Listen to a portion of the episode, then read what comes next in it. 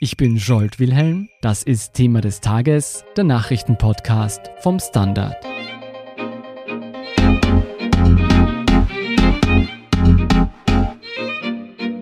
Am Freitag findet zum achten Mal der Wiener Akademikerball statt. Der von der FPÖ organisierte Ball bringt jedes Jahr hunderte Burschenschafter und Deutschnationale aufs Parkett der Hofburg und tausende Demonstranten auf Wiens Straßen. Gleichzeitig betritt am Abend vor dem Ball Ex-FPÖ-Chef Heinz-Christian Strache die politische Bühne. Und zwar bei einer Veranstaltung der neuen Partei DAÖ. Warum die beiden Ereignisse für Aufsehen sorgen und was man dazu wissen muss, erklärt Fabian Schmidt vom Standard. Er ist stellvertretender Leiter des Ressorts Inland. Fabian, was ist der Akademikerball und warum ist er so umstritten? Wie du schon gesagt hast, ist der Akademikerball sozusagen das große Event in der Ballsaison für Kooperierte, also für Burschenschafter. Es gibt ihn jetzt zum achten Mal, aber eigentlich ist er nur ein Nachfolger von einem früheren Ball, nämlich dem Wiener Kooperationsball, WKR, der schon seit 1952 stattgefunden hat. Es gab dann sehr spät, erst Mitte der 2000er Jahre, heftige Proteste gegen den Ball. Es kam sogar so weit, dass die Wiener Hofburg, also die Firma, die die Räume dort vermietet, entschieden hat, dass man jetzt nicht mehr den WKR-Ball erlaubt in den eigenen Räumen. Und deswegen hat die FPÖ Wien gesagt, na dann übernehmen wir das, weil einer politischen Partei kann man das schwer verbieten, einen Ball auszurichten. Und so umstritten ist er, weil er eben der Ball der Burschenschafter ist.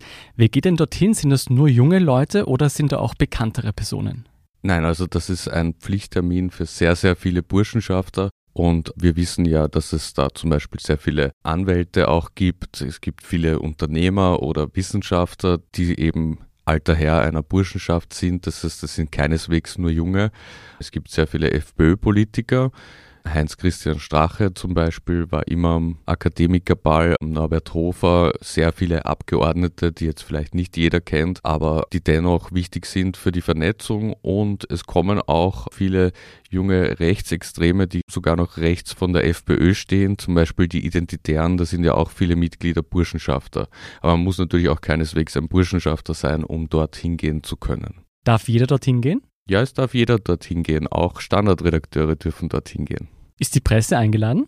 Nein, also es ist nur die APA eingeladen heuer. Aber man kann sich ja einfach eine Ballkarte kaufen und hingehen. Ist das der einzige Ball dieser Art oder gibt es noch mehrere Bälle in Österreich und vielleicht sogar außerhalb Österreichs? Ja, also man muss schon sagen, die Ballkultur ist natürlich etwas sehr Österreichisches und Wien ist quasi die Welthauptstadt der Bälle. Das heißt, es ist sicher der wichtigste rechtsextreme Ball der Welt.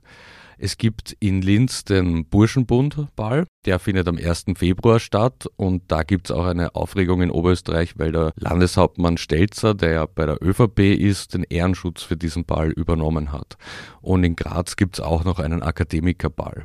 Du hast es eingangs schon erwähnt, auch Standardredakteure können auf diesen Ball gehen. Manche von unseren Redakteuren und Redakteurinnen waren ja schon vor Ort. Wie muss man sich denn diesen Ball vorstellen? Wie läuft er ab? Ja, also es ist im Grunde vom Aufbau her ein klassischer Ball. Das heißt, es gibt zuvor für jene, die extra viel Geld ausgeben möchten, ein Dinner, ein Gala-Dinner. Dann gibt es natürlich eine Eröffnung, es gibt eine Rede. Im letzten Jahr wurde die von Heinz-Christian Strache gehalten. Heuer werden es vermutlich Norbert Hofer und der Wiener FPÖ-Chef Dominik Nepp sein. Dann gibt es den Eröffnungswalzer, es gibt eine Mitternachtseinlage, es gibt verschiedene Räume, Streichorchester, also all das, was einen Ball eigentlich ausmacht, nur dass man hier halt besonders viele Herren mit Schmiss sieht und dass alle natürlich mit ihren Burschenschafter-Cappies etc. dort auftreten. Schmiss, das sind diese Narben, die genau. bekannterweise Burschenschafter tragen. Genau. Werden dort, werden dort auch Schmisse vergeben? Also direkt dort nicht, aber es kann, denke ich, durchaus sein, wenn der Abend dann relativ feucht fröhlich ist und dann weniger fröhlich, dass sich einige Ballgäste gegenseitig zum Duell auffordern könnten. Das hat ja Tradition. Kommen wir dazu später vielleicht nochmal. Sag mal, dient dieser Ball rein dem Vergnügen und vielleicht auch den Duellen? Oder gibt es da auch wirtschaftliche oder politische Interessen, die dort vertreten werden? Ja, also das ist für mich eine relativ schwierige Frage, weil ich kann mir überhaupt nicht vorstellen, dass ein Ball ein Vergnügen ist. also ich weiß nicht, wie es dir geht, aber die einzigen Bälle, auf denen ich war, waren Schulbälle und Matura-Ball, ja. ja. Ja, also es geht auf jeden Fall auch um die Vernetzung. Also dort sieht man wirklich sehr viele andere Burschenschaften. Man weiß auch, zwischen Burschenschaften ist immer ein besonderes Vertrauensverhältnis auch gegeben und man teilt sich quasi einen großen Teil der Weltansicht und der politischen Ansicht. Also wer irgendwann einmal wenn die FPÖ wieder in der Regierung wird, etwas werden möchte, hat sicher gute Chancen, wenn er sich beim Akademikerball tummelt und dort bekannt macht mit einigen Leuten. Also es ist auf jeden Fall ein Vernetzungstreffen. Sag mal, fast genauso bekannt wie der Akademikerball selbst sind mittlerweile die zahlreichen Proteste gegen den Ball. Wer steht denn da auf der Seite der Demonstranten? Also das ist meistens ein breites Bündnis. Es ist die Offensive gegen Rechts, die das quasi versammelt und dann, wenn man sich die Teilnehmer anschaut, das sind Gewerkschaften, das sind Studierendenverbände, das sind die Omas gegen Rechts. Also das sind wirklich viele verschiedene antifaschistische Initiativen. Und früher gab es dann auch noch NoWKR und das war eher die härtere Gangart. Kannst du das erläutern? Ja, also NoWKR ist dieser ominöse, berühmt-berüchtigte schwarze Block zum Beispiel gewesen. Also das sind dann schon die eher Vermummten, die auch Demonstrationserfahrung haben und die halt auch der Ansicht sind, die politische Meinung lässt sich mit Sachschäden ausdrücken. Mhm. Worum geht es denn den Demonstranten genau? Da muss man differenzieren. Einerseits ist wirklich ein Anliegen vieler Protestierender immer gewesen, dass diese Veranstaltung nicht in der Hofburg stattfindet, wo ja auch der Bundespräsident ist. Also es ist quasi eines der wichtigsten Gebäude für die österreichische Demokratie jetzt. Und diese prunkvollen Räume an Rechtsextreme zu vermieten, das war vielen ein Dorn im Auge. Aber das Zweite ist einfach auch ein grundlegendes Prinzip antifaschistischer Proteste, dass man den Ballbesuchern quasi zeigen möchte, sie können nicht einfach so auftreten mit ihrer Gesinnung und einen schönen Abend ohne Widerstand erleben. Also man möchte ihnen den Abend versauen, auf gut Deutsch. Du hast schon die verschiedenen Fraktionen genannt und auch diesen berüchtigten schwarzen Block. Welches Ausmaß haben die Aktionen denn mittlerweile angenommen? Also mittlerweile ist quasi das falsche Wort, weil man muss sagen, dass es in den vergangenen Jahren sehr ruhig war. Die Jahre 2012 bis 2014 waren sehr problematisch. Das waren auch schon teils sehr gefährliche Situationen. Das lag auch am Konzept und am Handeln der Polizei, aber auch der Demonstranten und auch von einigen Ballbesuchern und deren Unterstützern. Also da gab es teils gewalttätige Übergriffe und es gab aber auch heftige Demonstrationen und Randale mit Sachbeschädigungen. Also 2014 hat sich das vor allem hochgeschaukelt, hat die Polizei im Vorfeld schon ein Platzverbot über weite Teile der Innenstadt verhängt, was massiv kritisiert wurde von vielen Medien und Institutionen auch. Und das wurde dann gebrochen und da kam es dann richtig zu tumultartigen Szenen und einem Sachschaden von ungefähr 500.000 Euro. Werden dieses Jahr ähnliche Tumulte zu erwarten sein? Nein, auf keinen Fall. Also die Polizei hat dann, wie gesagt, auch ihr Konzept geändert. Das ist jetzt nicht mehr so konfrontativ, aber auch von den Teilnehmern der Demo, also NoWKR, dieses Bündnis ist nicht mehr aktiv. Es ist jetzt nur mehr die Offensive gegen rechts und da kommt es eigentlich nicht zu Ausschreitungen in irgendeiner Form. Fabian, ganz interessant ist ja, dass am Abend vor dem Ball der Ex-FPÖ-Chef Heinz-Christian Strache einen größeren Auftritt haben wird. Ist das ein Zufall? Ich glaube, dass der Termin jetzt nicht ausschließlich gewählt wurde, um einen Tag vom Akademikerball zu sein, aber es ist da Ö sicher nicht ganz unrecht, ein Gesprächsthema am Ball zu sein. Was genau ist denn da geplant? Also es ist quasi die große Auftaktveranstaltung dieser neuen Partei. Es haben sich ja drei Wiener Gemeinderäte abgespaltet von der FPÖ Wien und seitdem auch ein paar Bezirksräte. Und die haben immer gesagt, sie wollen, dass Strache ihr Spitzenkandidat wird.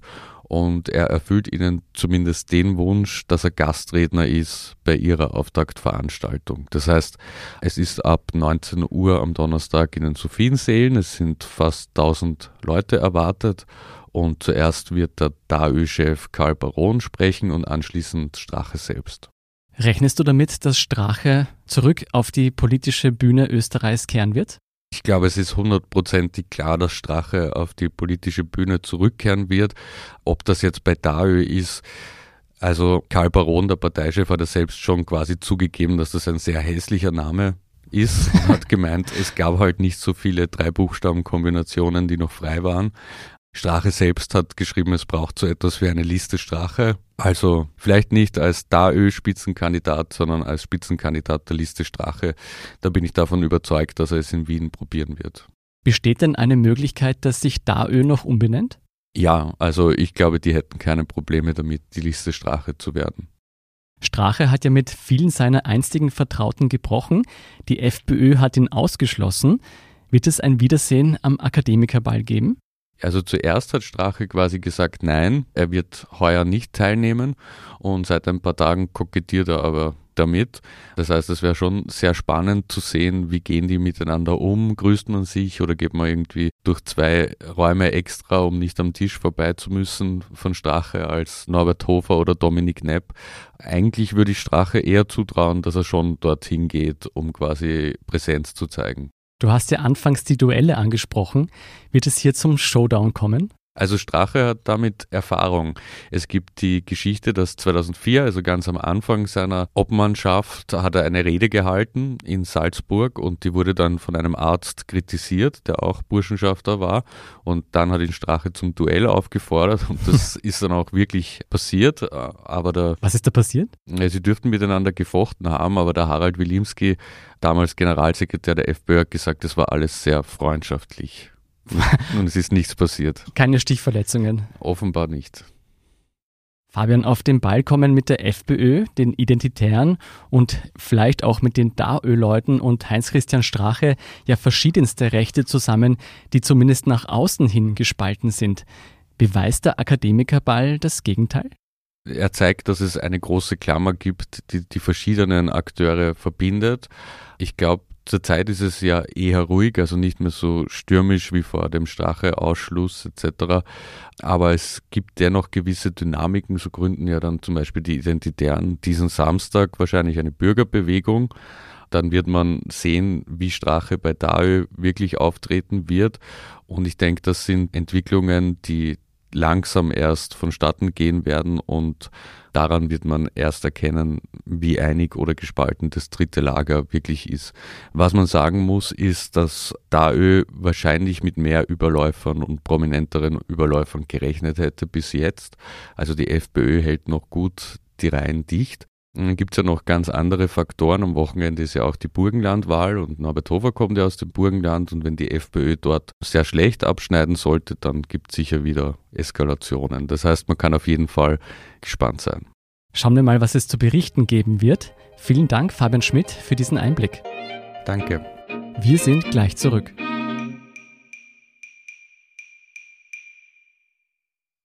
Guten Tag, mein Name ist Oskar Bronner. Was man täglich macht, macht man irgendwann automatisch. Es wird zu einer Haltung. Sie können zum Beispiel üben, zu stehen. Zu Ihrer Meinung, zu sich selbst, für eine Sache. Wir machen das seit 1988 und es funktioniert. Der Standard, der Haltung gewidmet. Und hier sind noch zwei aktuelle Nachrichten. Erstens, die Daten von Millionen Kunden der Autovermietung Buchbinder standen wochenlang ungeschützt im Netz. Das zeigen Recherchen der Publikationen Zeit und CT. Aus diesen Daten ließen sich Personenangaben herauslesen und brisante Details wie Unfallberichte und Todesfälle. Ob die Daten von kriminellen Akteuren abgegriffen wurden, ist noch unklar. Zumindest dürfte es sich um einen schweren Verstoß gegen die Datenschutzgrundverordnung handeln. Zweitens, die schlimmste Heuschreckenplage seit Jahrzehnten könnte in Ostafrika zur Hungersnot führen, berichtet die UNO-Landwirtschaftsorganisation FAO. Schwärme der Insekten fallen seit Monaten über Landstriche in Äthiopien, Kenia und Somalia her. Mitverantwortlich ist ein Wetterphänomen, das jüngst in Australien zu den verheerenden Bränden beigetragen hat.